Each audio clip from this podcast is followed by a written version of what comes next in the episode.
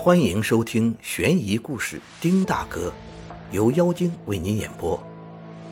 康熙年间，扬州乡下有个人叫于二，以务农为业。有一天，于二进城去取他售卖所得的款项，粮店掌柜留他喝酒，回来时已经天黑了。于二走到虹桥时，出现了十几个小人儿，上前对他拉拉扯扯。鱼儿一向知道这个地方鬼多，但他胆子极大，又喝了些酒，因此拔拳打去，把那些小鬼们打得四散逃窜。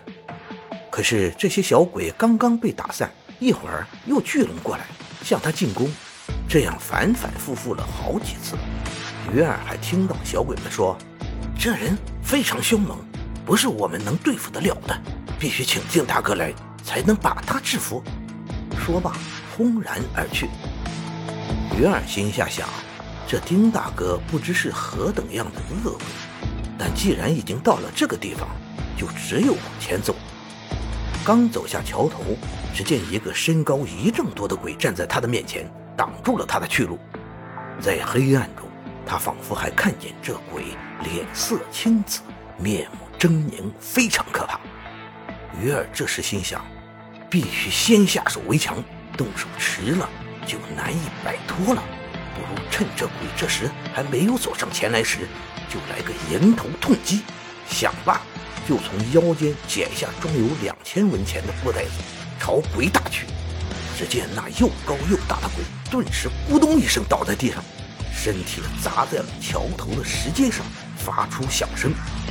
鱼儿赶紧上前，一脚踩住了鬼的身体。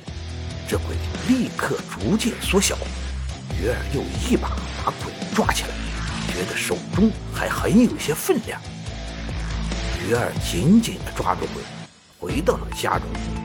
他把鬼放在灯下一看，却原来是五官上的一根大铁钉。这铁钉长二尺，有拇指那么粗。鱼儿把钉子投入火中融化。竟然还渗出了层层的血丝。